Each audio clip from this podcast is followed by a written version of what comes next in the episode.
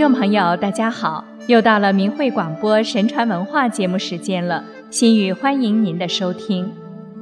在历史的长河中，老子、释迦牟尼和孔子是长久受到后人的敬仰和崇拜的觉者和圣人，但是他们三位诞生的时间却前后没有超过二十年，是属于同一时代的人。这是历史的巧合，还是天意的安排？在这三期节目里，我们就来回顾一下那段被淹没的历史，讲讲老子、释迦牟尼与孔子的故事。上期节目中，我们讲了老子的故事，今天接着来讲讲释迦牟尼佛的故事。释迦牟尼出生在古印度迦毗罗卫国的杰比罗城。父亲为净饭王，母亲是摩耶夫人。按照印度的习俗，他的母亲在回娘家途中，于蓝毗尼园无忧树下生下了释迦牟尼。他的原名是乔达摩悉达多。在悉达多太子出生后七天，摩耶夫人就去世了。净饭王又娶了摩耶夫人的妹妹波格波提。是他把悉达多抚养成人。悉达多太子天资聪慧，长到十二岁时就已经掌握了当时印度最高的学问。十六岁时娶了表妹耶输陀罗为妻，可后来发生的一件事改变了他的一生。一次，他驾车出城游玩，经过东南西三座城门时。分别见到了人类老、病、死的三种状态，于是感悟到所有人都有不可逃避的这三种痛苦。后来，当他经过北门，看到一位游行的苦行僧时，决定奉行这一古老的修行方法，以摆脱命运的枷锁。就在他十九岁那年的一天晚上，释迦牟尼抛弃王位，离开王宫。出家修行，当时的印度有各种宗派的修炼方法，这些修法在释迦牟尼以前就已经存在。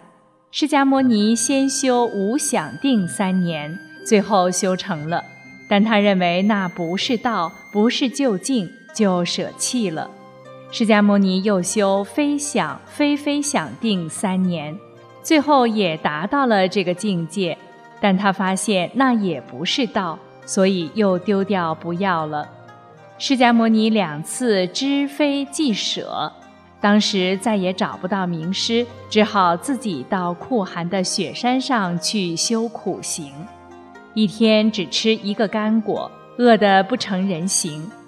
他这样苦修是要找出一个真理来，但是六年之后，他认为苦行也不是道。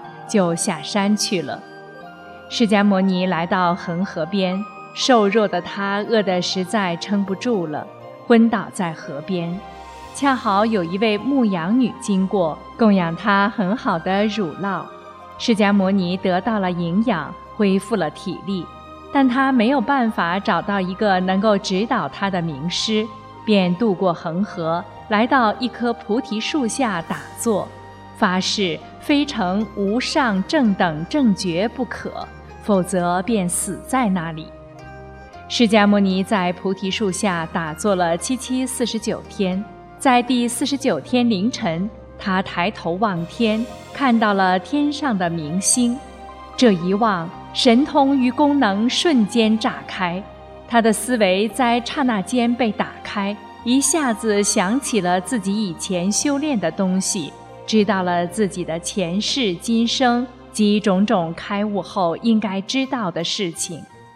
由于开悟时释放出的能量冲击波很大的一个地理范围，在释迦牟尼开悟的那一瞬间震动起来。当时的人认为发生了轻微的地震、山崩和海啸，其实是释迦牟尼佛开悟所致。当然，佛的能量是慈悲的。不会伤害到人。释迦牟尼知道自己得到了，因为他已经具备了开悟后的智慧与能力。经过十二年艰苦卓绝的修行，释迦牟尼佛终于睹明心而悟道。之后，释迦牟尼佛便开始了四十九年的传法生涯。最后，释迦牟尼率领弟子前往居师那城游化时，涅槃于帕瓦村旁的小树林里，终年八十岁。释迦牟尼佛那一法门的特点叫做戒定慧，戒就是戒去常人中的一切欲望和执着，定是指人入定修行。慧是指人开悟开慧，大藏经多少万卷都不离这三个字。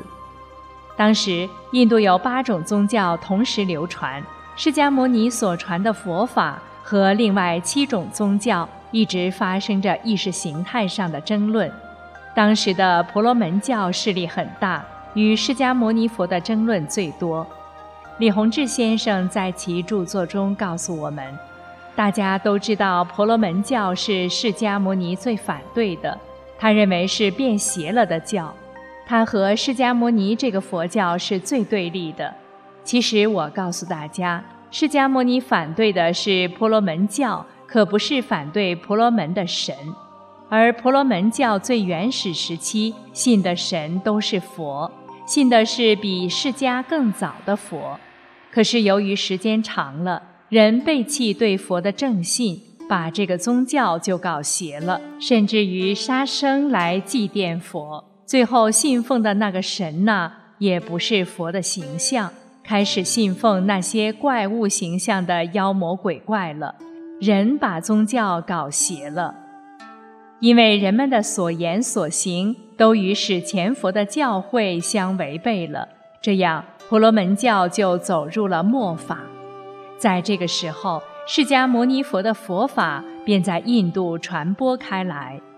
因为释迦牟尼佛传的是正法，在传法过程当中，释迦牟尼佛不断驳倒其他宗教的教理，所以不断有外道中人舍弃外道皈依佛教。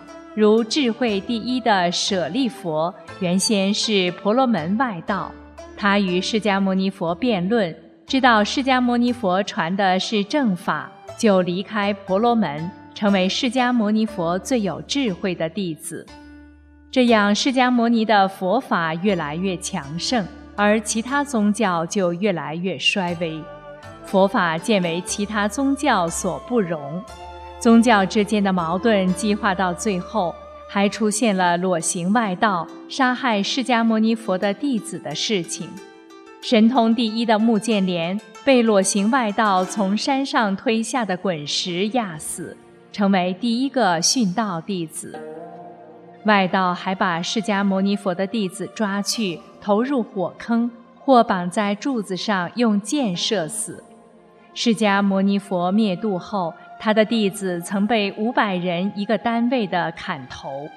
这些迫害事件都是非常令人悲痛的。在释迦牟尼佛涅槃以后，其他宗教又开始兴盛起来。印度的佛教经过了多次改良，最后结合了婆罗门教的东西，演变成了一种新的宗教——印度教。印度教不再信释迦牟尼，也不供奉什么佛了，所以佛教在印度产生，最后却在印度消失了。然而，在东南亚、在中国等地，佛法广泛的传播开来，深刻的影响了这些国家的文化。